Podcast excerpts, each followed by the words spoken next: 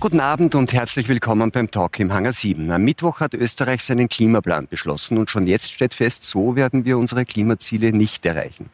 Während Umweltaktivisten entsetzt sind und ein radikales Umdenken fordern, warnen Unternehmer davor, durch übertriebene Maßnahmen unseren Wohlstand zu gefährden. Woran scheitert der große Wurf in der Klimapolitik? Sind wir einfach nicht bereit, unseren Lebensstil zu ändern, zum Beispiel weniger Fleisch zu essen oder weniger zu fliegen?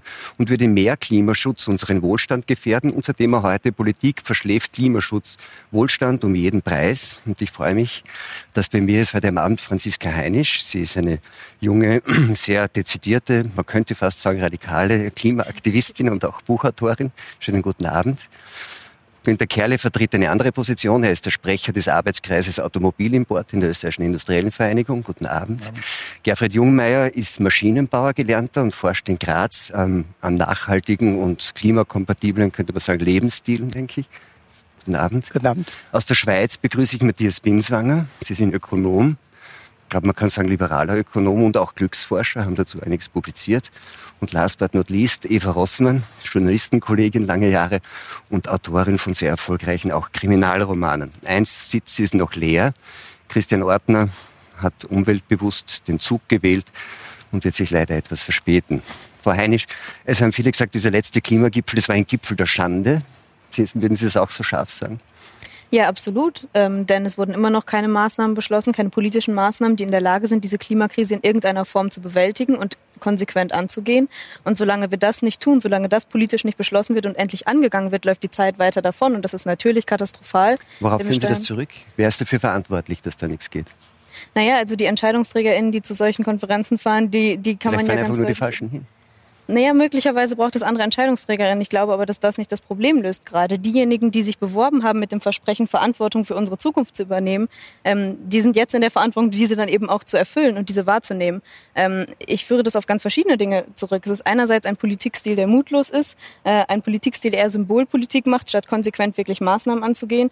Und es ist aber auch die enorme Lobby, die enorme Meinungsmache, ähm, die gegen Klimaschutz immer noch stattfindet und ähm, wo die Brisanz des Themas geleugnet wird, stand sie endlich wirklich ans Was Sie vermissen, ist, ähm, sind radikale Schritte, nicht? Auch radikale Maßnahmen. Sie haben ein Buch veröffentlicht und das heißt, ihr habt keinen Plan. Wer ist denn ihr? Ihr sind diese Entscheidungsträgerinnen, die sich eben mit den Versprechen bewerben, einen Plan zu haben, wie sie die Herausforderungen unserer Gegenwart und vor allen Dingen die Probleme unserer Zukunft ähm, lösen wollen. Ähm, aus meiner Sicht spiegelt ihr gegenwärtiger Politikstil und ihr Nichthandeln in Bezug auf drängende Probleme, wie beispielsweise die Klimakrise oder der drohende Ökozid, ähm, ihre Planlosigkeit wider. Und deshalb haben wir gesagt, jetzt haben Sie nämlich den Untertitel Ja, des ja, Buchs unterschlagen, äh, darum machen wir einen Genau. Plan. Und was ist dieser Plan? Ähm, dieser Plan ist ein umfassender Plan zur Rettung unserer Zukunft. Wir definieren darin zehn Bedingungen, ähm, mit denen wir glauben, die, Poli äh, die Politik so zu gestalten können, dass sie eben zukunftsfähig ist. Die beginnt natürlich, dieser Plan beginnt natürlich mit der Klimakrise und natürlich mit unserem, ähm, mit, mit dem Ökozid, der droht. Und es geht darum, das abzuwenden. Aber dann haben wir eben weitergedacht, weil wir der Auffassung sind, diese Klimakrise lässt sich nicht einfach so gesondert denken, sondern da müssen wir natürlich an unsere Wirtschaftsweise ran. Wenn wir die Probleme ernsthaft an der Wurzel packen wollen, dann müssen wir überlegen, wie können wir die um, um, umgestalten, so dass sie zukunftsfähig Unsere ist. Wirtschaftsweise, was heißt unsere Wirtschaftsweise? Das heißt, also meistens wird ja dann plakativ gesagt, der Kapitalismus ist es. Kapitalismus sei eine Wirtschaftsweise, die eigentlich der Nachhaltigkeit prinzipiell entgegensteht. So sehen Sie das ja auch. Ne? Naja, es geht uns nicht darum, irgendwelche Wörter um uns zu werfen und dann zu sagen, das ist das Problem, sondern wir haben mit dem Buch ganz konkret die Ursachen und Symptome ausgemacht an der gegenwärtigen Wirtschaftsweise, wie auch immer man die dann nennen möchte. Das ist eben der Ressourcenraubbau. Das ist dieses ständige Wachstumspostulat, was nicht in Frage gestellt wird. Das ist das ewige Weiter so, das uns jetzt an einen Abgrund gebracht hat. Und wir müssen uns ernsthaft die Frage stellen, ähm, wenn wir das als alternativlos begreifen, sind wir dann als Menschheit schon äh, Was sind die gescheitert? Alternativen? Naja, die Alternative ist, die Symptome endlich anzuerkennen, unsere ökologischen Grenzen zum Beispiel anzuerkennen, unsere planetaren Grenzen anzuerkennen, äh, dieses Was anzuerkennen ist aber noch keine Alternative. Was ist Richtig. die Alternative zu dem Wirtschaftssystem? Das ist, dass wir ähm, von einer fossilen Wirtschaftsweise und von enormen Bereichen unserer Wirtschaftsweise, die auf fossile Energien zum Beispiel angewiesen sind, ähm, umschichten auf eine zukunftsfähige, auf eine ökologische, vor allen Dingen auf eine faire Wirtschaftsweise, ähm, in der wir von dem, von dem Maximum ausgehen, was wir an Ressourcen zur Verfügung haben und danach unseren Konsum, unser Lebensstil etc. anpassen. Herr Binswanger, das heißt, ähm, das Problem, Problem, sagt Frau Heinisch, ist ein Wirtschaftssystem, das auf Wachstum aufgebaut ist. Eigentlich heißt es, wenn wir Nachhaltigkeit irgendwie herstellen wollen, dann müssen wir auf Wachstum verzichten. Ist das eine Lösung Ihrer Meinung nach?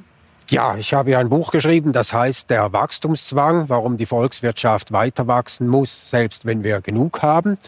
Und da geht es eigentlich mal zu erkennen, wie unser Wirtschaftssystem überhaupt funktioniert. Und es hat nie einen Kapitalismus gegeben ohne Wachstum. Das heißt, Wachstum ist ein inhärenter Bestandteil dieses Wirtschaftssystems. Kann es einen Kapitalismus ohne Wachstum geben? Nein, den kann es nicht geben, so wie er im Moment funktioniert. Und wir haben ja 200 Jahre jetzt Wachstum ungefähr seit der industriellen Revolution.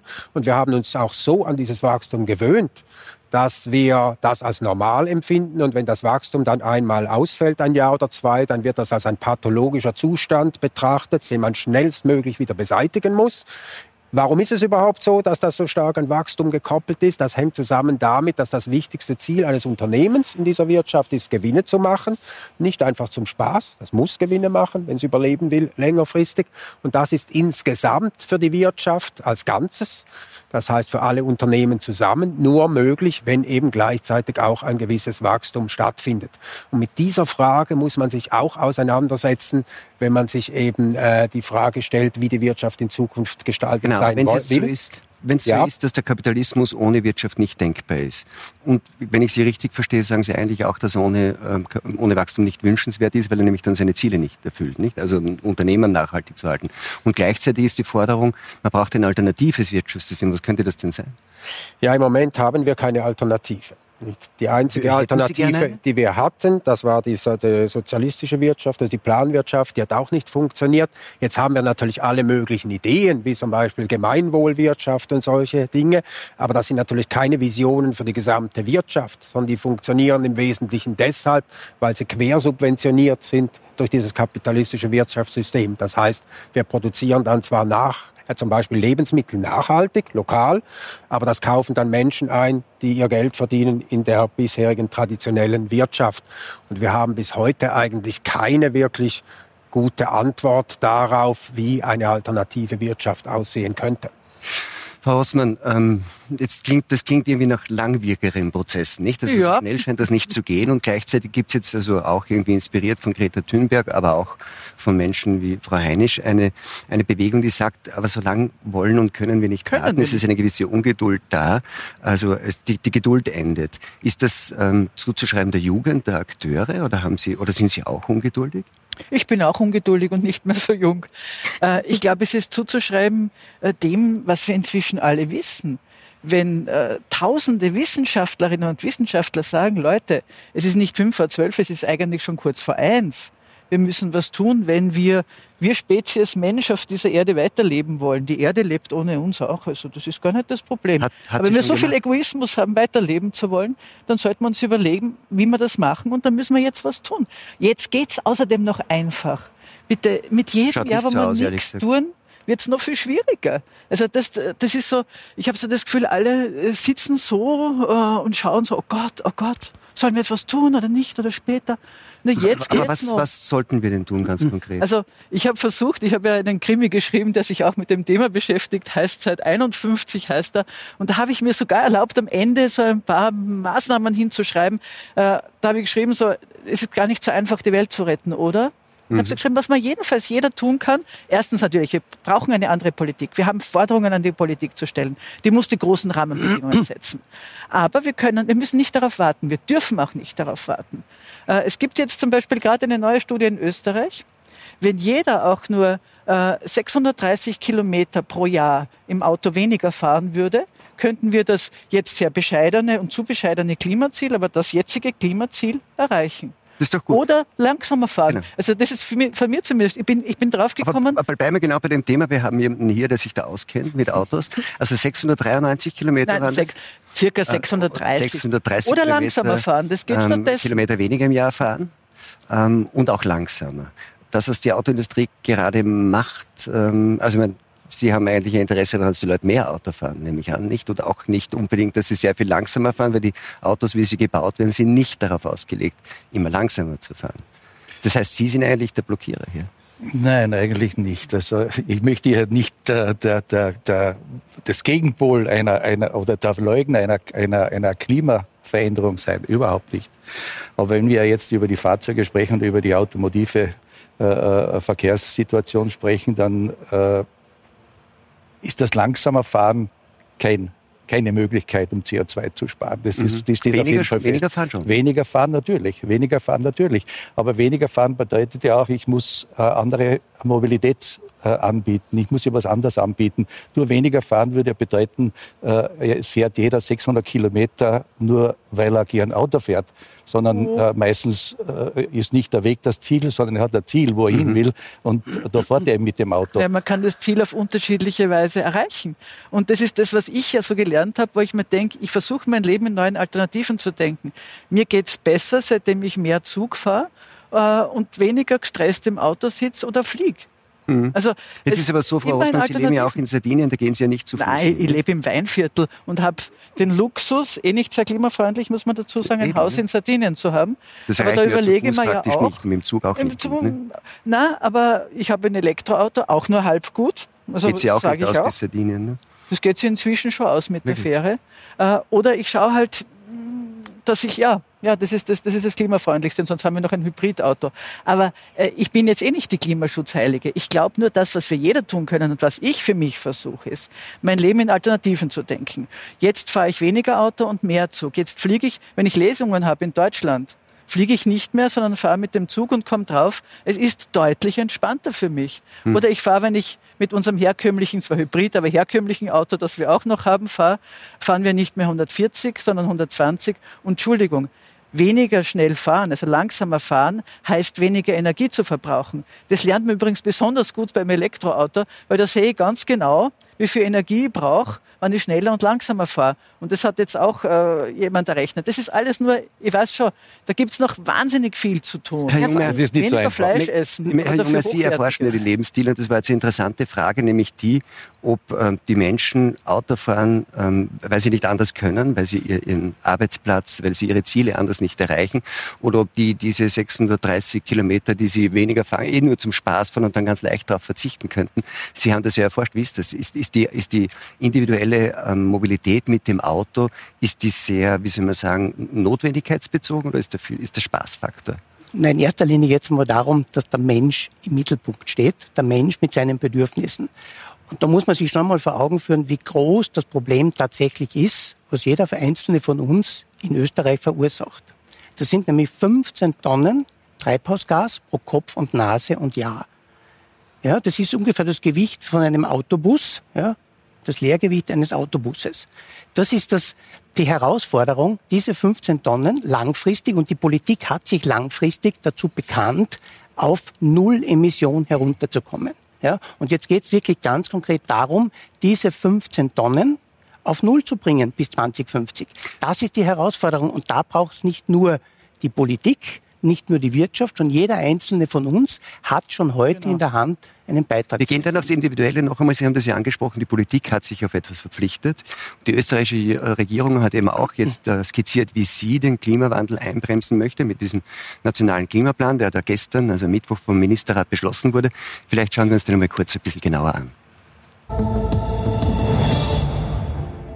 Österreich ist ein Klimasünder. Pro Kopf und Jahr stoßen wir sogar mehr CO2 aus als China. Der neue Klima- und Energieplan soll das ändern. Aufgelistet werden rund 300 Maßnahmen, etwa der Ausbau von öffentlichem Verkehr und erneuerbarer Energieträger. Im Vergleich zu 2005 sollen dadurch bis 2030 etwa 9 Millionen Tonnen CO2 eingespart werden. Um das EU-Klimaziel zu erreichen, müssten weitere 5 Millionen Tonnen dazukommen. Wie das erreicht werden kann, ist unklar. Im Klimaplan werden unter anderem die Abschaffung klimaschädlicher Förderungen wie Dieselprivileg, Pendlerpauschale oder Dienstwagenbesteuerung genannt. Angeführt wird auch eine Ökologisierung des Steuersystems, ohne dabei das Wort CO2-Steuer zu verwenden.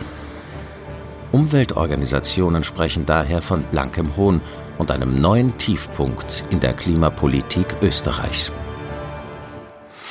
Herr Kerl, ich habe schon angesprochen, Sie sind, ich glaube, das heißt der Sprecher des Arbeitskreises Automobilimporteure in der ja. Industriellen Vereinigung. Man könnte auch sagen, Sie sind einer der großen ähm, Lobbyisten der, der Automobilwirtschaft.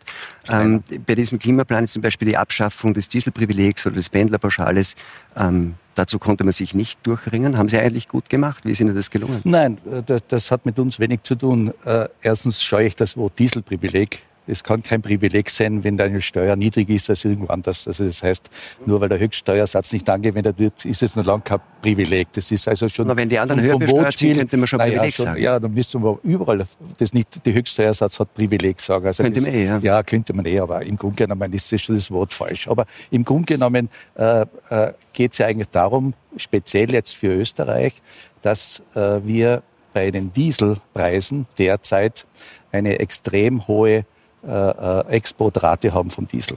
Äh, nehme an, dass viele von Ihnen das wissen, nämlich, dass wir der ungefähr eine, der Danktourismus, eine Milliarde an Steuergeldern einnehmen. Äh, würde das, der Dieselpreis erhöht werden, dann würden wir die Milliarde verlieren, aber keinen einzigen, keine einzige Tonne CO2 einsparen.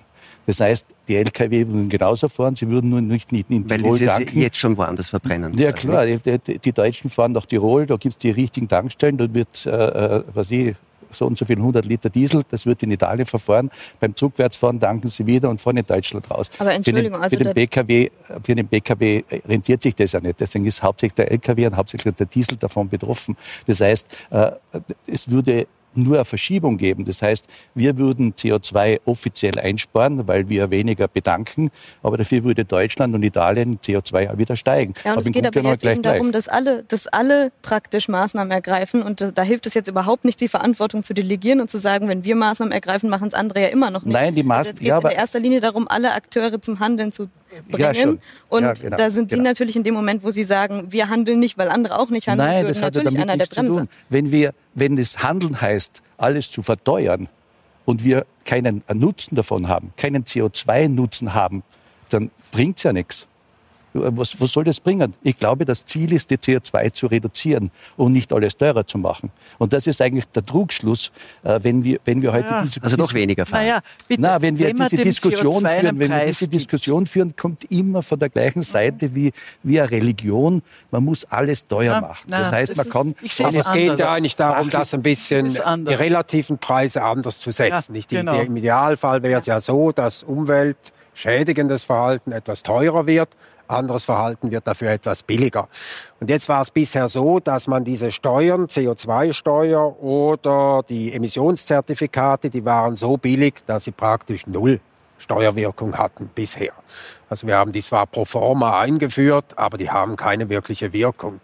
Und jetzt kann man natürlich sagen, wir machen das jetzt ein bisschen teurer, macht man ja jetzt mit den Zertifikaten, sodass vielleicht ein bisschen Steuerungswirkung dann sich tatsächlich ergibt.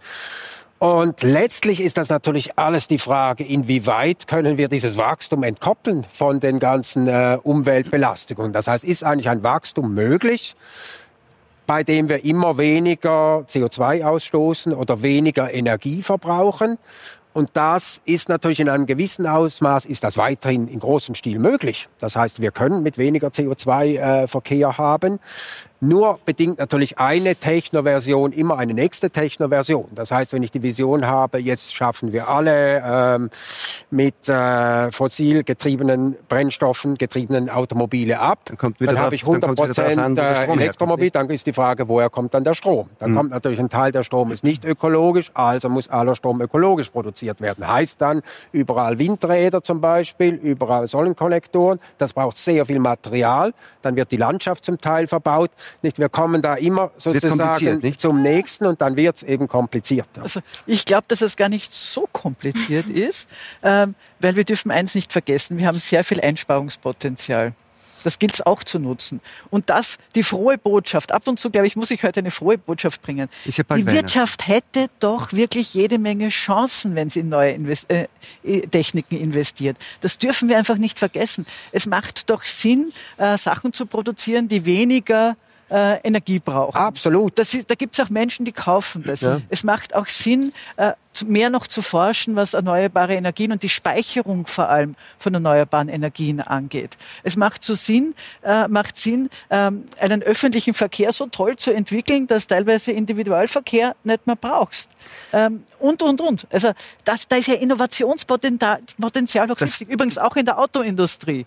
Ich glaube, das ist auch das Wichtige, dass wir allen Mut machen zu sagen, hey, gehen wir es gemeinsam an. Da ist unendlich viel Positives für uns drinnen, wenn wir uns nur trauen, uns zu bewegen und alte blöde Gewohnheiten mal über Bord also, da werden wir, da werden wir, Entschuldigung, ich möchte, möchten wir unseren sechsten okay, Gast ja. auch kurz in die Runde holen. Willkommen, Christian Ordner. Ich hoffe, dass Ihr umweltbewusstes Verhalten sich langfristig lohnt, dass Sie mit den Zug fahren. Sind für uns was ja, das Problem, nicht? Ich muss mich mal entschuldigen, weil ich habe versucht, auf Greta Thunbergs Spuren äh, brav mit der Bahn nach Salzburg zu fahren, was dazu geführt hat, dass ich äh, für eine Fahrt, die zwei Stunden 20 dauert, heute fast fünf Stunden mit dem ÖPNW Ich bin pünktlich gewesen, ich war auch mit der Bahn. Und statt um 20 Uhr vor 20 Minuten am Hauptbahnhof angekommen bin. Ist, was Frau Rossmann, also, sorry. Was Frau Rossmann gesagt hat, war, kommt zurück zu einer Diskussion, die wir am Anfang schon hatten, nämlich so auf der Art und Weise, man muss ja nicht nur über Verzicht reden, es gibt ja auch tolle Chancen, die, die Unternehmen, die, die Wirtschaft sollte irgendwie die Chancen wahrnehmen. Das wäre dann die Frage, das sagen ja auch viele, der Kapitalismus ist nicht so quasi das Problem, sondern der Kapitalismus ist die Lösung, weil er ja das Wirtschaftssystem ist, das Innovation am stärksten fördert. Wir, wir hatten zuerst die Diskussion, dass gesagt hat, eigentlich Klimaschutz ist das Wichtigste in einem globalen Umdenken, wie Frau Heinisch sagt, aber eigentlich kommt danach schon das Wirtschaftssystem und das sei das Problem, nämlich das so quasi das kapitalistische Wirtschaftssystem, das einen immanenten Wachstumszwang hat. Ähm, würden Sie sagen, dass tatsächlich Kapitalismus das Problem sein kann in der Frage oder halten Sie es ausschließlich für die... Es wird Sie nicht überraschen, dass ich sage Kapitalismus oder sagen wir die freie Marktwirtschaft. Beim Wort Kapitalismus kriegt in Österreich ja schon jeder irgendwie... Beklemmungen. Das ist vollkommen neutral gemeint. Also die freie, Kapitalismus spreche die freie Marktwirtschaft, die freie Marktwirtschaft ist natürlich äh, nicht Teil des Problems, sondern Teil der Lösung.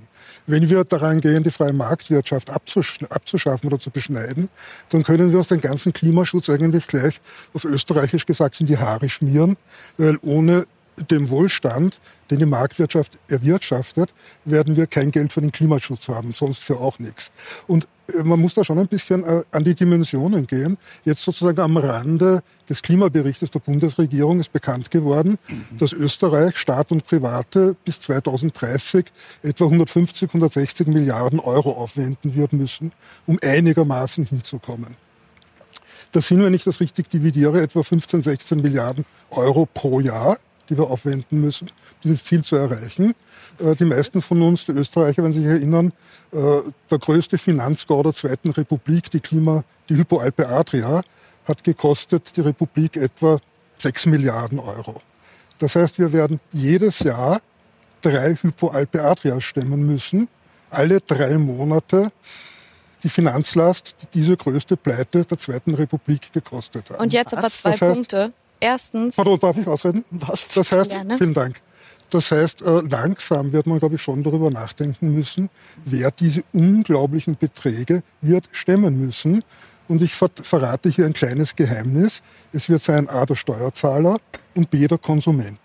Und ich glaube, dass man, muss man endlich einmal offen aussprechen, um welche Größenordnungen es da geht. Da geht es nicht um ein paar hundert Euro pro Haushalt, da geht es um substanzielle Beträge. Um was zu Wenn tun, Sie jetzt bitte? Wenn Sie jetzt aber sagen, wir müssen, müssen offen sprechen, dann finde ich, müssen wir auch ganzheitlich offen sprechen. Also wenn Sie sagen jetzt praktisch, es ginge beim Thema Klimaschutz vor allem darum, einen Markt zu beschneiden, ähm, dann müssen wir jetzt ehrlich sein, die absurde Situation, in der wir uns gerade befinden, ist, dass wir einen völlig entfesselten Markt haben, der uns in, mit seinem Ressourcenraubbau an Ab, äh, an den Abgrund praktisch gebracht hat.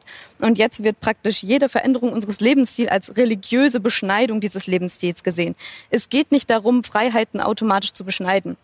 Ich möchte Sie aber dann auch fragen, ähm, ist Ihre Freiheit heute, ihr weiter so weiterzuleben, ähm, mehr wert als praktisch das Überleben und die Gesundheit einer kommenden Generation? Das wäre der erste Punkt. Ähm, zweitens zu der Verteuerung. Wir müssen dann auch anerkennen, dass wir gerade, äh, dass es nicht nur darum geht, dass bestimmte Dinge teurer werden, sondern dass wir mit unserem aktuellen äh, Leben oder bei unserer aktuellen Politik, auch die wir betreiben, vor allem die umweltschädlichen Maßnahmen und die umweltschädlichen Lebensstile noch zusätzlich vergünstigen, indem wir sie fördern, indem wir sie subventionieren. Das kann doch wirklich nicht Sinn der Sache sein.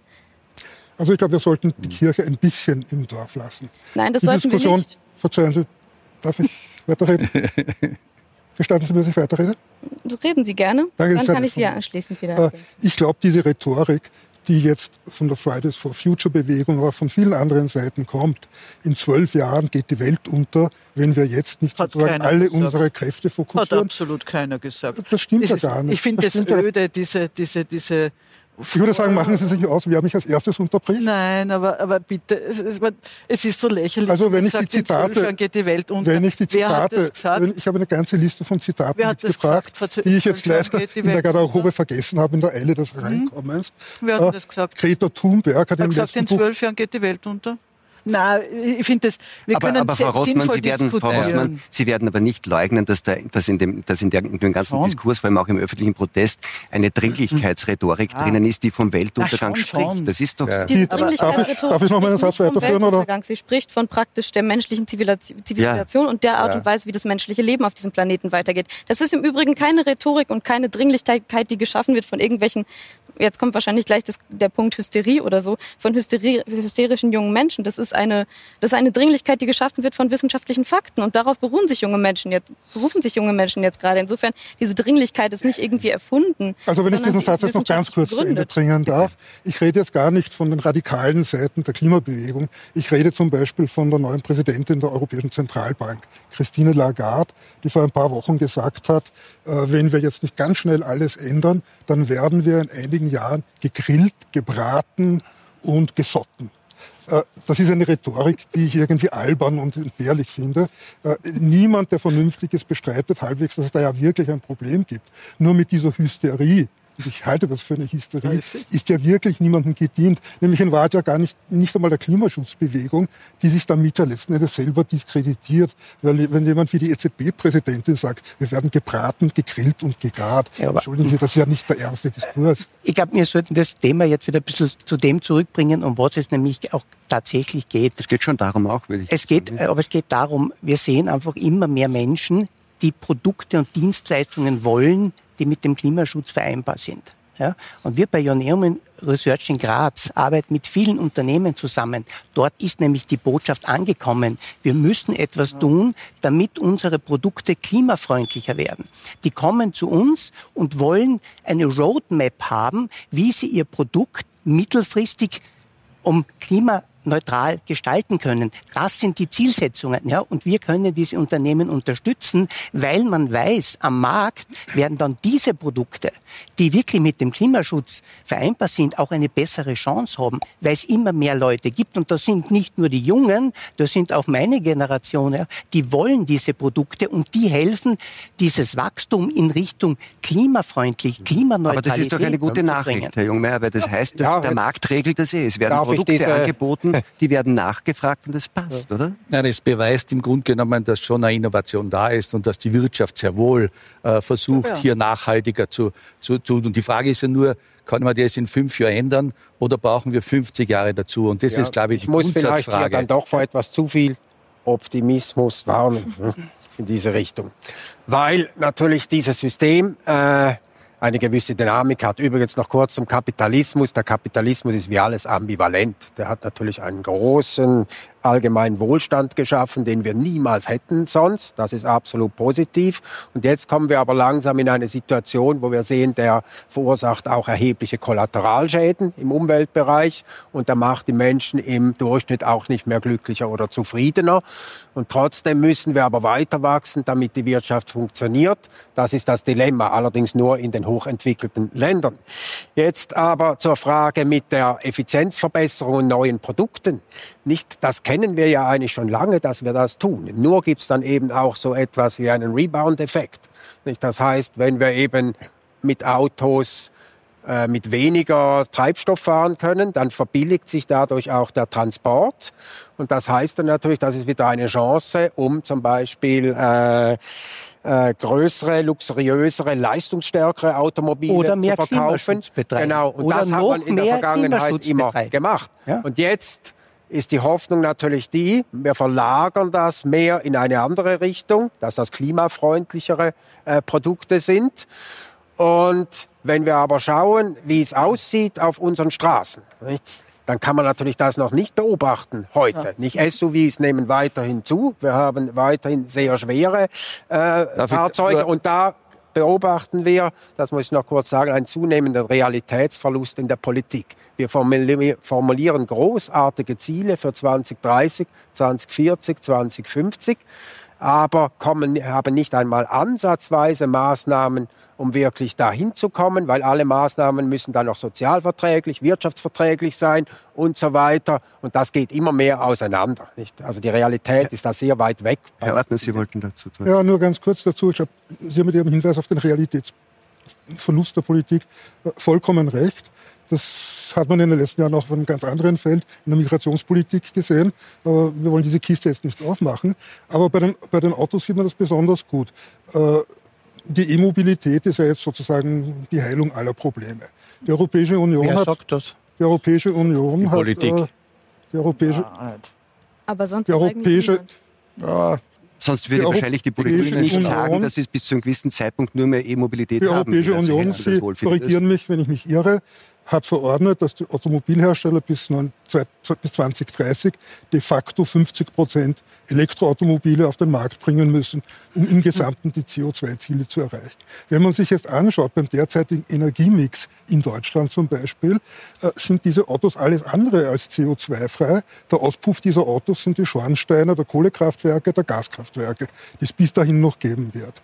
Zweitens, die Batterien dieser Autos, die in China hergestellt werden, sind enorm CO2-intensiv. Das heißt, ich glaube, es war Ioneum Research in Graz, das in einer Studie kürzlich festgestellt hat, dass ein E-Golf von VW bis zu einer Laufzeit von 220.000 Kilometer mehr CO2 verbraucht hat als ein äh, gleichartiges Benzin- oder Dieselfahrzeug. Das heißt, das ist ja ein großer Betrug, der da im Gange ist, der etwas simuliert, was überhaupt nicht stimmt. Es ist gut, dass ich jetzt die Möglichkeit habe, das klarzustellen. Ja, wir haben das sehr genau untersucht und das ist eine Expertise unseres Hauses, dass wir uns im Rahmen von Lebenszyklusanalysen die unterschiedlichen Transportsysteme anschauen und diesen Extremfall, den Sie hier zitieren, den hat sozusagen unser Kunde, der ADAC, mit unserem Tool selbst gerechnet bei Verwendung des Strommixes in Deutschland, wie er im Jahr 2014 war, ja, und hat dann auch mit der Lebensdauer des Fahrzeugs, mit der Batterie sozusagen eigentlich weit über das gegangen, wo wir eigentlich hier angenommen haben. Elektromobilität macht dann Sinn, wenn der zusätzliche Strom aus erneuerbarer Energie kommt. Das ist die Hauptaussage. Er löst aber lang nicht alle Probleme. Elektromobilität gibt's auch schon lange.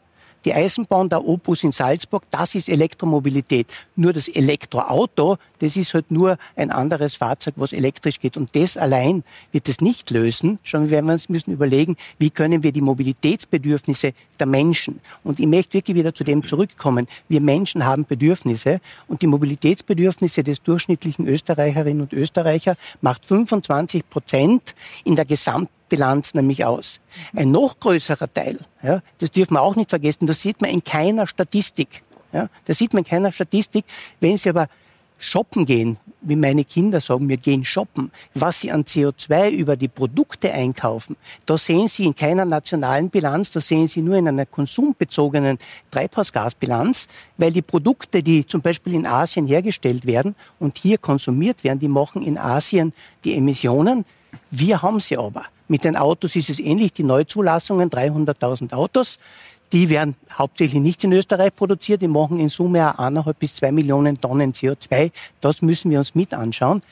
Zurückkommen die Produkte und die Dienstleistungen, da haben wir auch einen sehr, sehr großen Hebel, der bisher in der gesamten Diskussion nicht genau. untergeht. Aber, Aber ich möchte jetzt auf das zurückzukommen. Ich bin ja. gleich bei Ihnen. Nämlich das die Frage, löst das der Markt, in dem Produkte und Dienstleistungen angeboten werden, die klimafreundlicher sind. Aber Sie haben es ja schon gesagt, die Bedürfnisse der Menschen, es geht ja letztendlich auch darum, ist es notwendig? Und was ist möglich. Ähm, le den Lebensstil einfach zu ändern, um diese Ziele zu erreichen. Das kann ja nicht nur die Politik machen. Offensichtlich geht es ja auch darum, dass die einzelnen Menschen was mit ihrem, über ihren Lebensstil nachdenken und was damit machen. Das machen sie ja nicht. Und deswegen wollte ich Sie irgendwie ganz konkret fragen. Sie haben Forderungen, Sie sagen, das geht nicht. Wir müssen radikal umdenken. Wir müssen auch unser Leben und unsere Lebensweise radikal ändern. Wie tun Sie das? Wie, wie, wie leben Sie anders? Und ich würde das dann irgendwie gern kurz fragen, was ist, ähm, was, was haben Sie an Ihrem Lebensstil geändert oder wie schaut Ihr Lebensstil unterschiedlich aus? Also zu meinem und zu dem von Menschen, die vielleicht nicht so sich dieser Problematik bewusst sind wie Sie. Das heißt, Sie, Sie essen kein Fleisch, Sie reisen nicht. Was, was sind die ich, ich bin vor allen Dingen nicht hierher geflogen, obwohl ja. es sieben Stunden Zugfahrt sind. Also all diese Dinge, das sind natürlich persönliche Entscheidungen. Also ja, da, da haben Sie jetzt schon zwei Punkte genannt. Dann versuche ich bei Kleidung, Secondhand-Kleidung zu kaufen, alle diese Dinge wenig zu kaufen. So das alles kann man nennen. Wir können uns jetzt gegenseitig in der Runde überbieten, wer den tollsten Lebensstil führt. Aber das ist gerade nicht die Argumentation, die wir führen, eben dann zu sagen, okay, das muss dann jeder Einzelne entscheiden. Wir brauchen Produkte, die dann die bessere Wahl sind, sondern was, wofür ich argumentiere, ist, dass man dass diese, diese Delegation und dieses Delegieren an die Konsumentscheidung des Einzelnen und der Einzelnen im Prinzip schon zeigt, dass die Politik ihre Verantwortung nicht wahrnimmt. Denn wir stehen hier vor einer enormen Krise und die braucht enormen Aufwand. Das wird ein Kraftakt, den an, die anzugehen aber wir können sie nicht einfach dadurch wegdiskutieren, dass wir sagen, okay, der, Kraftakt, da trauen wir uns nicht hin, wir machen das nicht. Das heißt, wir müssen das irgendwie bewältigen. Sie haben gesagt, man, die Politik darf das nicht an den Lebensstil oder Richtig. die Lebensstilentscheidungen des einen delegieren. Heißt das, dass die Politik diese Entscheidungen treffen muss oder, oder wollen Sie weiterhin, dass der Einzelne entscheidet, ob er so oder so lebt? Natürlich entscheidet der Einzelne im Endeffekt. Wenn Aber sich jetzt eine Mehrheit für einen Lebensstil entscheiden würde, den Sie nicht gutheißen, was passiert dann? Wie, wie, wie es kann ja sein, dass sich die Mehrheit der Menschen für einen sagt, wir wollen weiter so leben, wie wir bis jetzt leben. Und ja. Sie sagen, das geht aber nicht. Dann, dann geht sich das in das, was machen wir dann mit diesen naja, Einzelnen, Das ist die, Situation der letzten 30 Jahre, oder? Also wir stehen jetzt einer Situation gegenüber, wo wir wissen, wir müssen handeln. Also das ist jetzt einfach keine Frage von, will ich diese Klimakrise angehen oder will ich sie nicht angehen? So, wir müssen von dieser Debatte wegkommen. Wir müssen endlich dahin kommen, wie wollen wir sie angehen? Weil dass diese Krise existiert, ist eben nicht mehr wegdenkbar und auch nicht einfach wegdiskutierbar. Ähm, wofür ich argumentiere, das war der, der, das knüpfe ich an den Punkt an, den ich gerade machen wollte. Ähm, Gerade wird alles an diese Konsumentscheidung delegiert. Aber es ist politische Verantwortlichkeit, eben einen Rahmen für diese Konsumentscheidung zu setzen. Das heißt zum Beispiel, klimafreundliche und umweltfreundliche Verhaltensweisen zu vergünstigen, ähm, statt jetzt wie gerade zerstörerische Verhaltensweisen zu vergünstigen. Das heißt eben auch, die entsprechenden Rahmenbedingungen zu setzen, in denen praktisch dann die umweltfreundliche, die zukunftsfähige Variante die bessere Wahl ist. Also wir reden jetzt über E-Mobilität und das E-Auto, aber eigentlich muss man doch wirklich sagen, äh, wofür wir Konzepte schon längst haben, ist vernünftiger Bahnverkehr. Da wird nur nicht genug Geld investiert. Geld Geld wird ständig in andere Dinge investiert, also Autobahnausbau etc. Ähm, also all diese Dinge, das sind politische Rahmenbedingungen, die gesetzt werden. Die BürgerInnen sind nicht dafür verantwortlich, dass sie das Gleisnetz ausbauen, um dann anschließend die Bahn nehmen zu können, sondern es ist politische Verantwortlichkeit, Rahmenbedingungen zu setzen. Und natürlich braucht das dann noch, und da würde ich an Sie anknüpfen, einen entsprechenden Bewusstseinswandel in der Bevölkerung.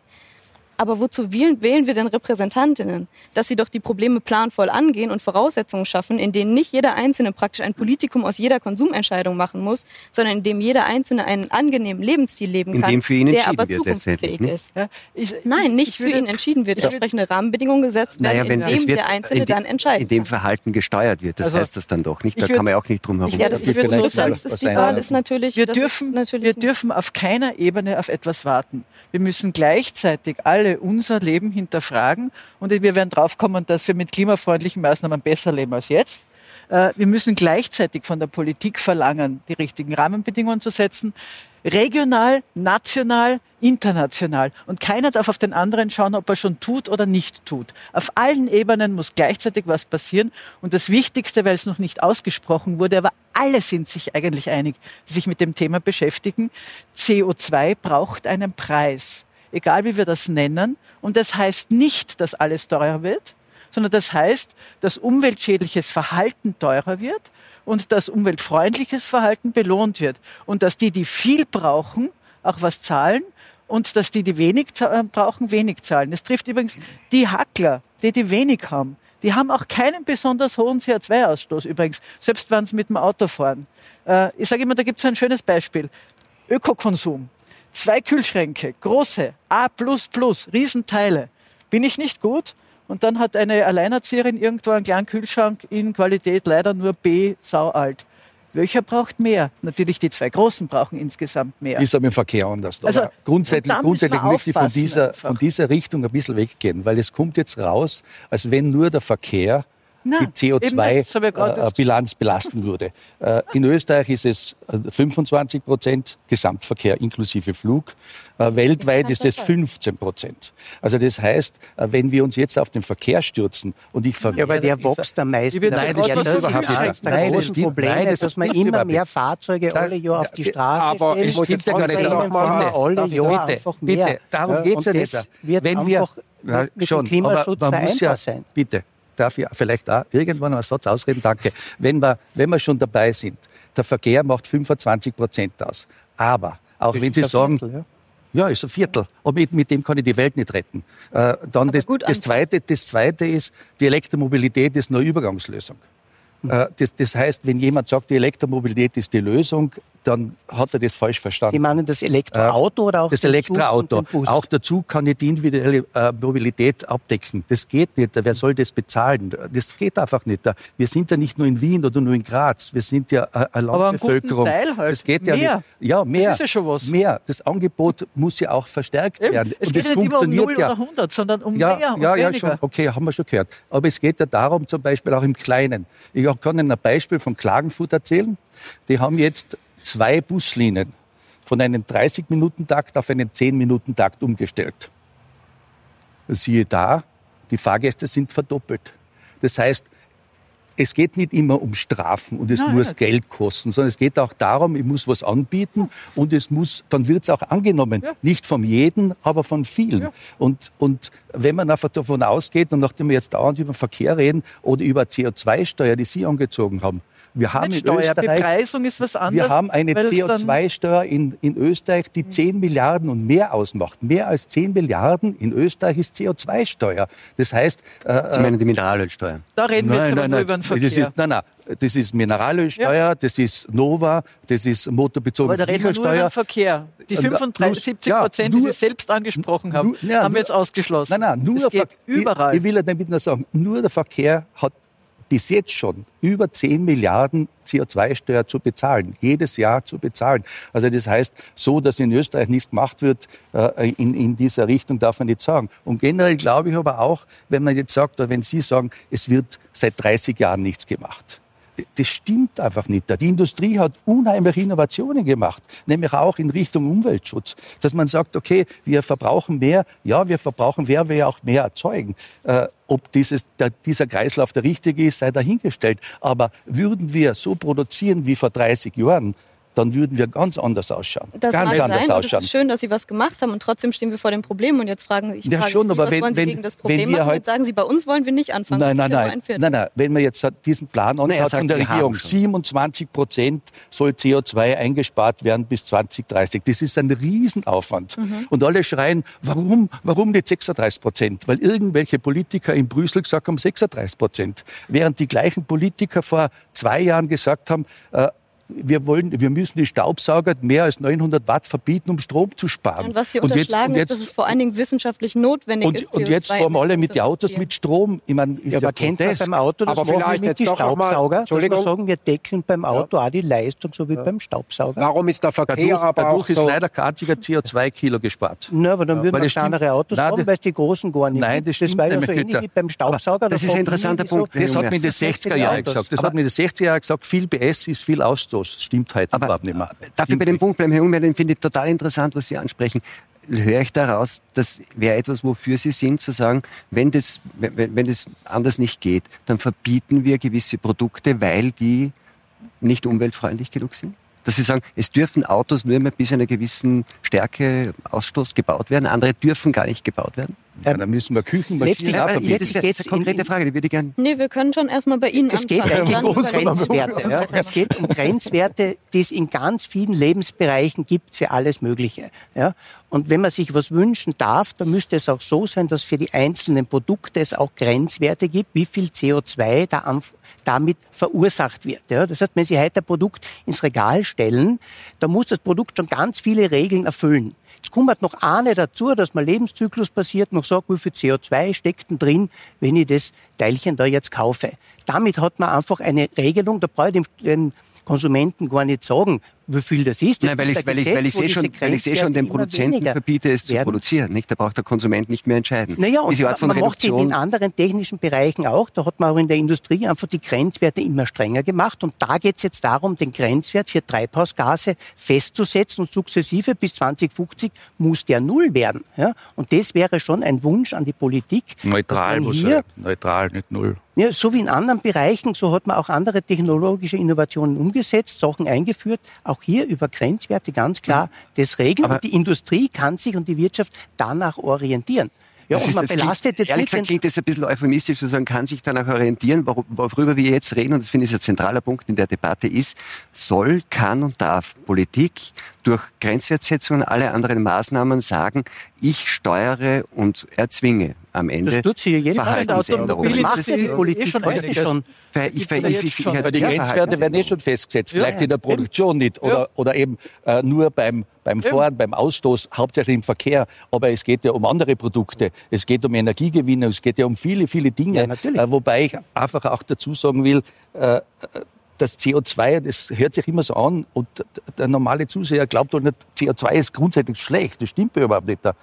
Äh, CO2 brauchen wir, sonst wären wir alle tot. Ja, aber das heißt, das, das heißt, der CO2 ist ja die entscheidende Frage, die hier gestellt ja, schon, wurde, nicht wie ja, schon, paternalistisch 95 Prozent ist natürlich CO2, bitte in Bereich. Aber wir führen keine CO2-Debatte. Ich glaube, der Herr Binswanger hat das irgendwie aufgenommen. Die Frage ist, wie, wie, wie komme ich zu Wie viel Paternalismus ist notwendig vom Staat? Inwieweit muss er seine Bürger führen an der Hand, dass sie auf den richtigen Weg kommen, was immer dann richtig ist? Genau heißt. Das ist natürlich eine Frage des politischen Prozesses.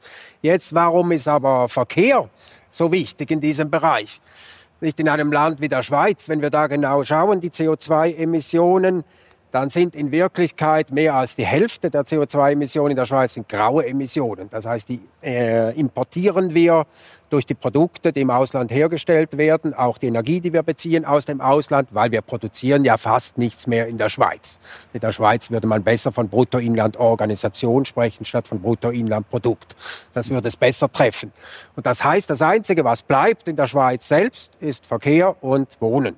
Das sind die beiden Bereiche. Aber für das andere sind Sie genauso mitverantwortlich. Ja, das, richtig. was Sie und jetzt aber mit Wohnen, wichtig, das ist auch äh, dabei. Da gibt es natürlich eine entscheidende Verbindung zwischen Verkehr und Wohnen. Und wir leben leben nämlich in einer Wirtschaft, wo wir eigentlich über Jahrzehnte darauf geschaut haben oder die Menschen jede Möglichkeit wahrgenommen haben, noch weiter vom Arbeitsplatz wegzuwohnen, wann immer sich eine Chance geboten hat, noch weiter von ihren Einkaufsmöglichkeiten wegzuwohnen. Das heißt, wir haben eigentlich eine Art äh, System kreiert, die vollkommen auf das Auto ausgerichtet ist und auf den Individualverkehr, wo alles möglichst weit weg ist. Man muss ja nur zum Beispiel eine Hochgeschwindigkeitsstrecke bauen für Bahn Sofort nehmen die Menschen die Chance wahr, noch weiter vom Arbeitsplatz wegzuwohnen, weil das ist doch eine Chance für eine Stadt in der Peripherie, die irgendwie 300 Kilometer weg ist. Jetzt können die endlich auch ihre Einfamilienhäuser verkaufen Aber was und heißt so weiter. Das? Sollte der Staat dann paternalistisch die, die Leute wieder Zeit, umsiedeln? Ja, und die Zeit, die wir aufwenden für das Pendeln, die nimmt weiterhin zu. Nicht? Das heißt, wir leben immer noch weiter weg. Und das ist die Beschreibung. Was ist die Lösung? Die Beschreibung. Jetzt, die Lösung ist natürlich letztlich die, dass wir von diesem Lebensstil wegkommen müssen, wenn wir jetzt tatsächlich ernsthaft CO2 äh, einsparen wollen. Und das heißt. Das heißt mehr Paternalismus. Das heißt, ja, mehr Paternalismus. Und jetzt ist aber die Frage, zu was sind wir bereit? Nicht am Schluss müssen wir das ja entscheiden, die Politik. Aber die Politik, äh, das sind unsere gewählten Vertreter, das heißt wir. Und in Wirklichkeit sind wir natürlich nicht bereit, auf einen großen Teil unseres Wohlstands heute zu verzichten. Nicht die Mehrheit der Menschen. Und Wieso wir ist Klimaschutz zwar, mit einem Verlust an Wohlstand wollen, verbunden? Das ja, ja, wir wollen jetzt so, wie wir es machen, bisher natürlich nicht, nicht. Wenn wir aber wirklich Klimaneutralität erreichen wollen, aber wir 20, haben ja heute 50, schon Dinge, die dem dann ist das natürlich dienen, mit dem Wohlstand ziemlich radikalen Maßnahmen verbunden, die wir natürlich nicht bereit sind, in Wirklichkeit zu ergreifen. Und deshalb hm. wird es von der Politik auch nicht ergriffen. Es wird nur das Ziel formuliert. Aber okay. wir machen es dann natürlich nicht. Herr Ordner, Paternalismus. Brauchen wir mehr Paternalismus, um was zu ändern? Ich fürchte, diese Frage stellt sich nicht mehr. Ich fürchte, diese Frage äh, beantwortet sich gerade. Äh, was sich erst abzeichnet auf europäischer Ebene, ist nicht mehr Paternalismus, sondern mehr Planwirtschaft. Wenn man sich anschaut, was die Europäische Union im Zuge des sogenannten Green Deal jetzt vorhat, äh, da stellen sich einem die Haare auf. Die Europäische Union wird eine Liste von 10.000 europäischen Unternehmen erstellen, die von den Bürokraten geprüft werden, ob sie für das Klima gut oder für das Klima schlecht sind. Es wird also ein Kataster angelegt über alle großen europäischen oder größeren europäischen Unternehmen äh, in der Frage, ob aus Sicht der europäischen Bürokratie diese Unternehmen für das Klima gut oder schlecht sind. Das halte ich an sich schon für Irrsinn. Bürokratie? Irrsinn stopp Bürokratie? Darf ich weitersprechen? Ja, natürlich. Aber Danke. Das, das, das heißt, äh, da endet diese Geschichte nur leider nicht. Im zweiten Schritt werden etwa 260 Milliarden Euro pro Jahr, Aussage Präsidentin van der Leyen, ausgegeben, unter anderem natürlich auch an diese Unternehmen im Wege von Subventionen, von Förderungen oder von Penalisierungen. Das heißt, hier entsteht eine gigantische Planwirtschaft zusammen übrigens mit der Europäischen Zentralbank, die in Zukunft nicht mehr die Geldwertstabilität als ihre einzige Aufgabe sieht, sondern nach Aussage von Lagarde äh, die Bekämpfung des Klimawandels. Das ist für eine Notenbank eher ungewöhnlich.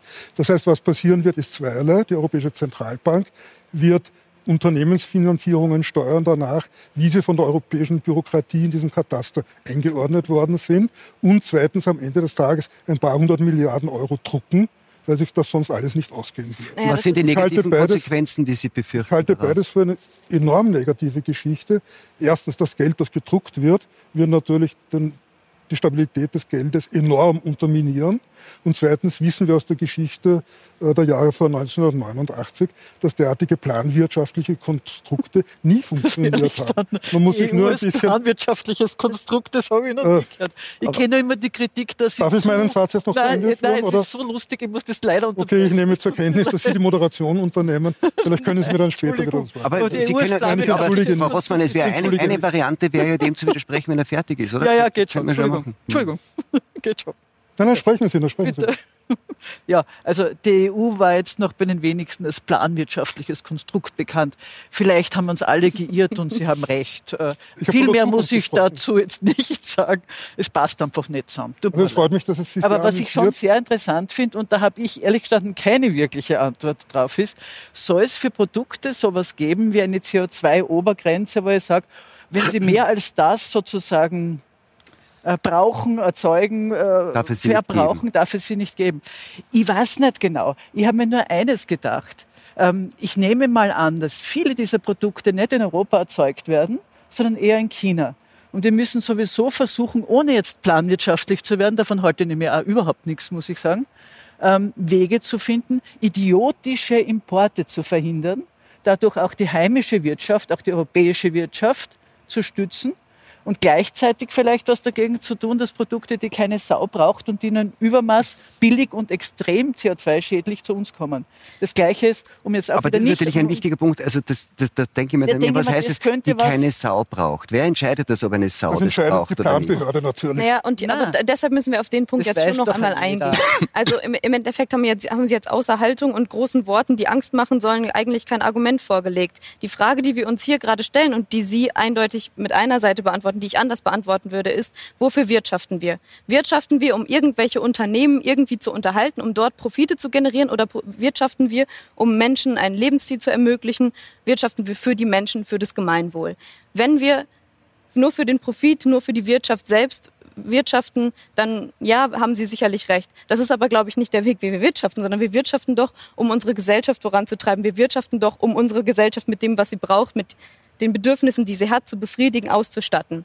So, und dann müssen wir uns natürlich ansehen, welche Unternehmen und welche Wirtschaftszweige dienen dem langfristig, und zwar langfristig, nicht nur bis zur nächsten Wahl, sondern perspektivisch 2100, mhm. nämlich dann, wenn meine Generation betroffen ist und welche Wirtschaftszweige tun es nicht. Und dann hat es überhaupt nichts mit Planwirtschaft zu tun, die Wirtschaft daran auszurichten, welche, Wirtschaft das, welche Wirtschaftszweige das tun und nein. welche nicht, sondern nein, das hat, das hat damit zu tun, dass Menschen ihr Überleben langfristig sichern. Also wollen wir jetzt frohen Mutes Richtung Abgrund schlittern und die Zivilisation beenden? Schön schön. Na, das stellt ja die Frage nach der Demokratie, die Sie ja auch in Ihrem Nein, Buch stellen. Und das, das finde ich eine mhm. besonders interessante Frage, nämlich ähm, das muss man ja mehrheitlich organisieren. Wenn man der Politik vorwirft, ja. dass sie nichts tut und sagt, und wir haben die Geduld verloren, jetzt ja. ist Schluss.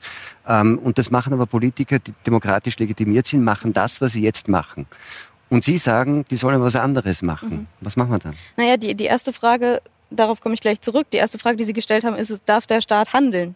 Darf der Staat Rahmenbedingungen setzen? Und was, was, wozu brauchen wir einen Staat, wenn er am Ende nicht handeln darf? Natürlich muss er handeln. Das wäre der, der erste Er muss dafür Punkt. aber auch demokratisch legitimiert sein. Richtig, aber das ist praktisch inhärent einer Demokratie, dass sie dann auch ordnungspolitisch tätig wird und dass sie auch Maßnahmen umsetzt. Das, wovon wir gerade sprechen, ist, dass wir in Frage stellen, ob Maßnahmen umzusetzen Nein, das demokratisch ist. Die Frage. die Frage ist, ob wir, ob wir, ob wir dafür Mehrheiten organisieren müssen mhm. oder ob es andere Wege gibt. Roger Hallam, einer der Gründer der Extinction ja. Rebellion, hat einen wunderbaren Satz gesagt, sagt, wenn die Demokratie, wie wir sie jetzt haben, nicht die Maßnahmen produziert, die wir brauchen, um den Planeten helfen, für die Menschen lebensfähig zu erhalten, dann müssen wir mit Demokratie nachdenken. Ja, und Roger Hallam hat auch ganz andere komische Dinge von sich gegeben. es geht natürlich überhaupt nicht darum, die, die, Demokratie zur Disposition zu stellen, aber das ist der einfachste Vorwurf, der versucht wird, der Klimabewegung ja. zu machen. Ich glaube, was wir stattdessen tun müssen, ist zu überlegen, wie machen wir unsere Demokratie wieder handlungsfähig. Denn das, was gerade passiert, ist eine Demokratie, die gehemmt ist, die in verkrusteten Strukturen denkt und die nicht in der Lage ist, wirklich große Probleme anzugehen. Dann kommt immer, ja, China löst die Probleme, wenn sie sie wollen. Ja, dann müssen wir uns überlegen, wie kann unsere Demokratie in der Lage sein, Probleme auch zu lösen. Das ist zum Beispiel, indem wir den Faktor Zukunft ernsthaft in unserer Demokratie wahrnehmen.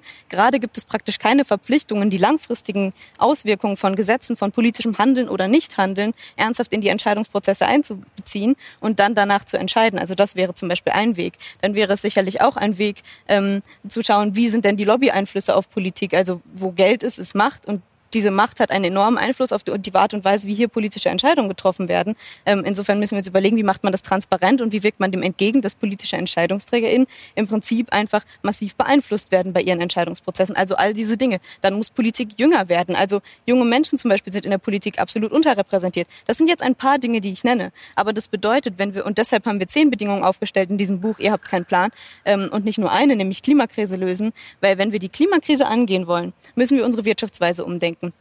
Aber ja, und da, haben, glaub, da sind sich, glaube ich, alle in der Runde einig. Das bedeutet, dass wir soziale Gerechtigkeit neu denken müssen, dass wir unsere Arbeitswelt anpassen müssen nicht, und dass wir auch die Demokratie neu denken müssen und zwar mit neuem Leben ähm, ausstatten müssen. Und dass Demokratie neu denken ist, ist natürlich immer ein großes Wort. Was, was mhm. kann man sich darunter vorstellen? Weil ja, letztendlich, letztend, ja, ja, aber letztendlich ist es jetzt so, dass, dass Politik unter ihrer Kritik andere finden das besser, tut, was sie tut, weil sie dafür in Wahlen demokratische Legitimation hat.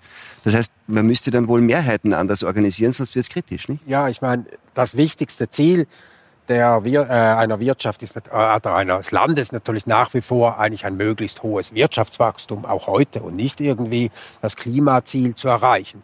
Und die Realität ist ja die folgende im Moment, dass wir Länder haben wie China mit enormen Wachstumsraten, nicht wo wir langsam so etwas in Bedrängnis geraten, ob wir da noch mithalten können. Und jetzt kommt natürlich erst recht der Druck bei uns. Jetzt müssen wir aber auch wieder innovativ sein und weiter wachsen, damit wir da mithalten können und nicht immer mehr relativ zurückfallen.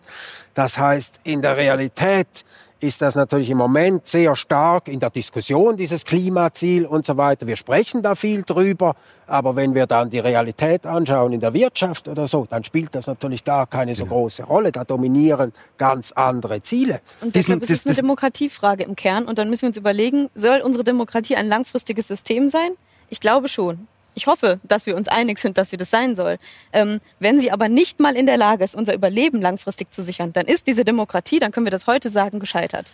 Wenn wir das nicht so anerkennen wollen, dann muss unsere Demokratie in der Lage sein, Probleme zu lösen und damit praktisch langfristig ein Wohlbefinden in einer Gesellschaft und einen Zusammenhalt in einer Gesellschaft zu sichern. Und es geht eben nur, wenn man in diesen demokratischen Prozessen Rahmen setzt, dass Zukunftsfähigkeit verpflichtende dafür, Bedingung von demokratischen Sagst du noch einmal, dafür braucht man Mehrheiten. Ich möchte aber das aufgreifen, was Sie gesagt haben, was ist die Realität? Weil die Forderungen kennen wir. Also seltener fliegen, öfter das Auto stehen lassen. Wir haben heute alles schon gehört. Weniger Fleisch essen, das sind die Forderungen für eine Änderung des Lebensstils. Die Realität weist allerdings derzeit in eine andere Richtung. Vielleicht schauen wir uns das kurz an. Kaum etwas wird von Klimaschützern so sehr bekämpft wie der Luftverkehr. Der Grund? Mit keinem anderen Verkehrsmittel stößt man pro Person und Kilometer mehr CO2 aus. Greta Thunberg hat es vorgemacht. Die Klimaaktivistin verzichtet gänzlich aufs Fliegen. Der Trend geht aber in eine andere Richtung. Einer aktuellen Studie des Deutschen Zentrums für Luft- und Raumfahrt zufolge wird sich die Anzahl der Flüge in den nächsten 20 Jahren verdoppeln. Gleiches gilt für den Autoverkehr. Der Anteil von besonders klimaschädlichen SUVs und Geländewagen an den Neuzulassungen in Österreich hat sich in den letzten zehn Jahren sogar verdreifacht. Und auch auf Fleisch wollen die Österreicher nicht verzichten. 2018 stieg der ohnehin schon hohe Fleischkonsum um fast ein ganzes Kilo pro Kopf auf rund 64 Kilo pro Jahr. Herr Hartner, also es kam ja heute schon oft. Also eine, ein, ein, ein wesentlicher Teil dieser Diskussion heißt, unter welchen Bedingungen auch immer gefordert wird sowas wie eine Änderung des Lebensstils, weil das sonst irgendwie nicht nachhaltig ist. Wären Sie dazu persönlich bereit? Sie kennen ja meinen persönlichen Lebensstil gar nicht. Äh, ich glaube, das ist nicht der Kern der Frage. Äh, es ist eigentlich relativ einfach, seinen Lebensstil, es war schon bisher immer relativ einfach, seinen Lebensstil so anzupassen, dass er den Kriterien, die hier so genannt werden, einigermaßen entspricht. Äh, für einen Mann, um es ganz banal herunterzubrechen, für einen Mann war es eigentlich immer möglich, sich relativ gute Schuhe zu kaufen. Die halten dann 30 Jahre lang, sind im Durchschnitt durch diese 30 Jahre viel billiger als die Massenware aus China. Nur, muss man dazu sagen, dazu teuer, muss man einmal, sie sind über 30 Jahre gerechnet, die billigsten Schuhe, die man haben sind sie teuer. Aber in der Anschaffung sind sie halt einmal sehr teuer und Menschen, die nicht viel Geld haben, können sich das nicht leisten. Und das trifft auf ganz viele andere Punkte auch zu. Das trifft zu auf Textilien aus Fernost, auf viele andere Dinge. Aber Fleisch ist das heißt, ein zentrales Thema. Wie macht man es dann? Ja, und beim Fleisch ist ja im Grunde das Gleiche. Natürlich ist es vernünftig, vielleicht nur einmal in der Woche Fleisch zu essen und dann ein sehr gutes. Nur leider können Einheimisches. Ein, genau. Bitte. Äh, darf ich? Können sich einkommensschwache Schichten auch einmal in der Woche dieses teure Fleisch nicht leisten. Das heißt, insofern ist es ein bisschen eine Scheindiskussion, kommt mir vor. Nein. Natürlich geht und es ging auch schon lange Zeit. Nur äh, unter einem gewissen Einkommen ist, kann man das von den Leuten schlicht und ergreifend nicht verlangen. Und ich kann eigentlich nicht verlangen von jemandem, der von 800 oder 900 Euro im Monat lebt, dass er darauf verzichtet, bei irgendwelchen Billigketten einzukaufen, wo das T-Shirt halt nur 10 Euro Wobei, kostet. Alles andere wäre Zynismus. Und es wird sich diese Frage in den nächsten Jahren noch in einer viel, viel dramatischeren Form äh, stellen, äh, nämlich in der Frage Afrika. In Afrika leben sehr viele Menschen heute in Armut die irgendwann einmal einen eigenen äh, Kühlschrank haben wollen werden, einen eigenen Fernsehapparat haben wollen und Gott möge abhüten, vielleicht sogar ein eigenes Auto. Und was machen wir dann mit denen? Erklären wir denen leider aus Gründen des Klimaschutzes, müsst ihr in euren Dörfern bleiben, ohne Strom, ohne Kühlschrank. Nein, die Idee ist, das ist eher, dass, sehr wir, dass wir einsparen, also damit das möglich ist. Dort werden sich diese Probleme ja noch potenzieren. Dagegen ist unser Verzicht auf Fleisch oder auf Flug ja vollkommene Petitesse.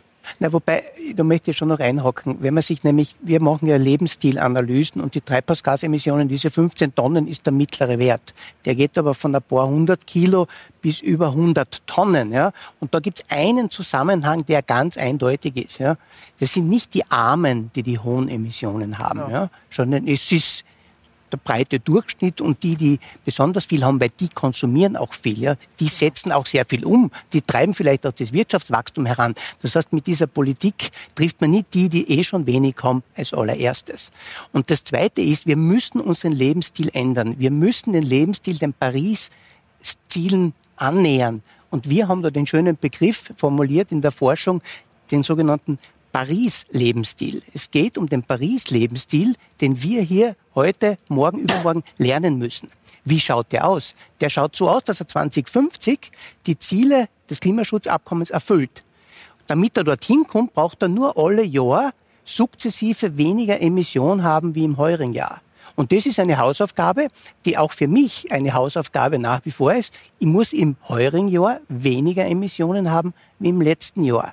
Und nächstes Jahr wieder ein bisschen weniger wie jetzt. Und das können Sie über die Prozentrechnung rechnen. 30 Jahre haben wir noch. Ja. Das heißt, das sind schon viele kleine Schritte, mit denen es möglich ist, wenn bessere Produkte kommen, die weniger Treibhausgasemissionen haben, wenn die Fahrzeuge ein bisschen kleiner werden, die Wohnungen besser gedämmt, der öffentliche Verkehr ausgebaut. Das sind alle Schritte, die man mit der Politik mit der Wirtschaft, aber auch jeder Einzelne von uns. Und das ist genau dieses Dreieck, über das reden wir die ganze Zeit. Da hat jeder seine Rolle und da kann sich niemand, kein einziger von uns mehr rausschwindeln, wenn er Klimaschutz ernst nimmt.